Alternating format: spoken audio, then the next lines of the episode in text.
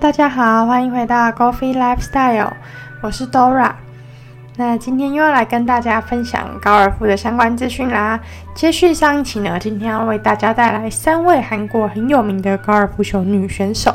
那有两位更是拥有网红级般的美貌。那一位呢，就是大家还有一位就是大家也非常熟知的朴世丽。那这次的广播啊，一样有想要跟大家分享一下加拿大这里的情况。这次呢是想跟大家分享，在上个月万圣节的时候啊，小兵有去参加了这边的一个南瓜灯的活动。这个活动叫做 Pumpkins After Dark，它就是用南瓜灯的雕刻来呈现各种各样的作品。大部分的作品啊，都是用很多颗南瓜，然后一颗一颗慢慢雕成。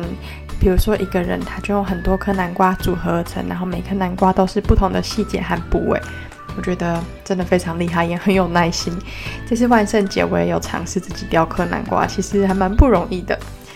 那他除了有正嗯几千层的像一幅画一样的这种作品之外啊，他也有用南瓜摆放成不一样的东西。我觉得最特别的是，他有一个南瓜灯走廊，他把很多小南瓜雕成了各种不一样的表情，悬挂在空中，排成一个像星空走道的感觉。那边拍照起来真的非常漂亮。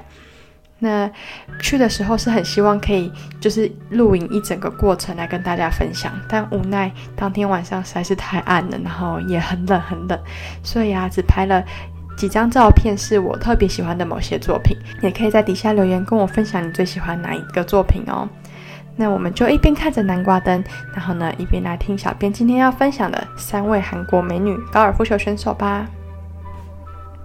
相信大家都知道，韩国的正妹是从来不会让人失望的。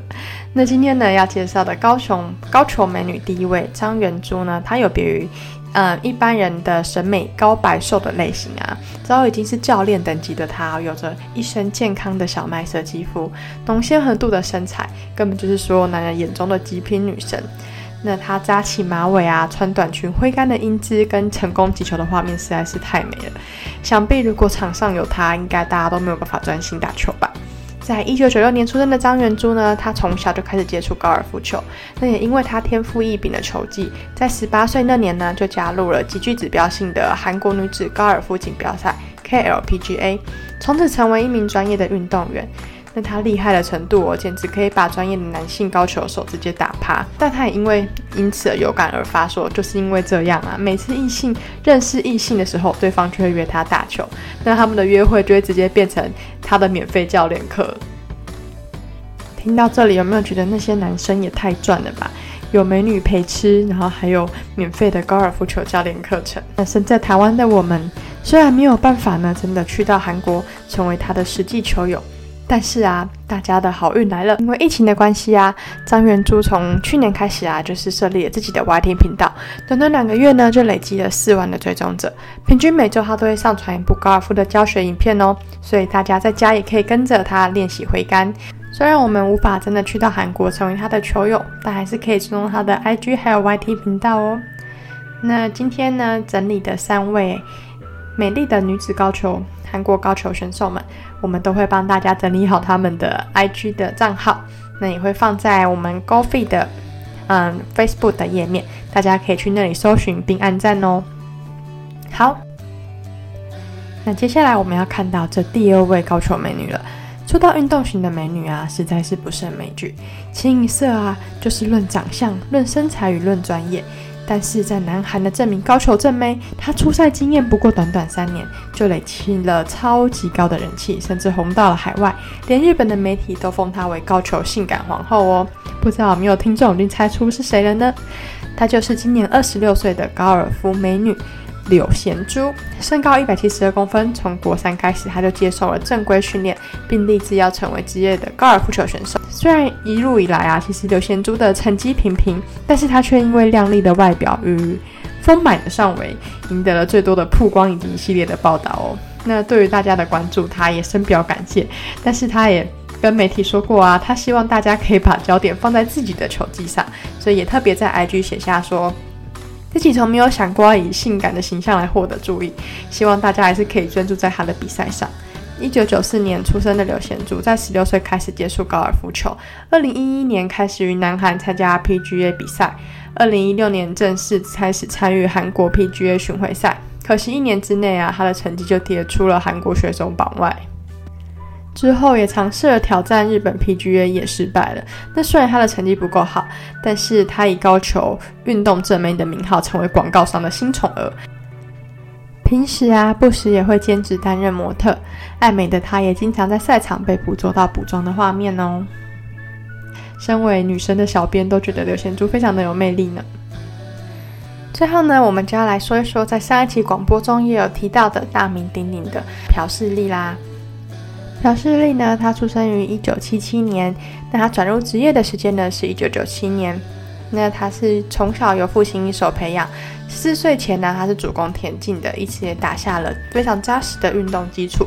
之后呢，之后的他开始专攻高尔夫，在韩国先拿下了三十个业余冠军。到九六年至九七年时间，他在韩国 LPGA 也夺得了六场冠军。接着便被送到美国，接受名教练大卫·里德贝特的精心指导，球技才逐渐的完善。朴世丽在一九九八年转入 LPGA，以先新人先后拿下了四场胜利。不过最震动 LPGA 的是获得了 LPGA 锦标赛和美国女子公开赛两场大满贯赛事的冠军哦。也许是巧合啊，他获得两场大满贯赛事冠军的那一年，老虎伍兹刚好处于低潮，只获得了一场冠军。所以当时美国的传媒甚至说老虎出局，朴世丽进。他一鸣惊人，也帮助推高了女子高尔夫的电视收视率。二十五岁已经拿下了 LPGA 巡回赛的十八场胜利哦。在九八年的赛季啊，朴世丽以八十七万两千一百七十美元的奖金，排在了 LPGA 奖金排行榜第二的位置，并成为了第一个获得赛季最佳新人殊荣的韩国人哦，也开始了他自己的成功时代。在两千零四年后啊。朴世丽有点陷入了低潮。在二零零五年的麦当劳 LPGA 冠军赛中，他没有获得晋级，这是他在二十九次大满贯比赛中的第一次没有晋级。他在采访中说：“我现在对任何事情都不感兴趣，我在比赛中没有了快乐，我给我自己的压力太大了。”但是在两千零六年的同一个比赛中，他又重新的找到自己。朴世丽在二零零七年的十一月十二日进入了世界高尔夫名人堂。同时进入的呢，还有两届美国公开赛冠军特兰奇。可是让朴世丽入选名人堂的主因啊，却是他激励了韩国高尔夫球运动的高潮。他不是第一个在 LPGA 上打球的韩国人，也不是第一个夺冠的人。可是他的成功啊，却成为了催化剂，让越来越多的韩国少女相信呢，他们也可以在女子高球的最顶级的巡回赛上征战。十年多前，他在 LPGA 时，他还是唯一的韩国高尔夫球员。现在的 LPGA 啊，韩国女球员已经占据了半壁江山，达到了四十五名左右，估计有一半的冠军啊，将由韩国女球员获得。朴世丽之后因为受伤，在二零一六年就宣布了退役。我觉得朴世丽成功的原因啊，是她带动了高尔夫在女子高尔夫在韩国的发展。当时啊，很多人都以她为偶像，研究她的生活计划啊，她是如何规划她自己的生涯。她当时是一个在韩国的地位是真的非常非常高的。当时她退役的那场比赛啊，有非常多的球迷是哭着陪着她打完那场比赛的。朴世丽退役之后啊，还是偶尔会出现在荧光幕面前。他在两千零二年的时候啊，有出现在《Running Man》哦，不知道大家有没有看到那一集呢？退役之后转成韩国女子高尔夫国家队的朴世丽呢，也还是非常的受人关注哦。今天介绍了三位女子高球选手，不知道大家最喜欢哪一位呢？那如果大家之后还有什么想听的内容，或是想要了解更多的高尔夫球选手的话，也可以在底下留言让我们知道哦。当然，如果想学习高尔夫的话，千万不要错过了高飞的高尔夫课程哦。那我们下次再见喽，谢谢大家今天的收听。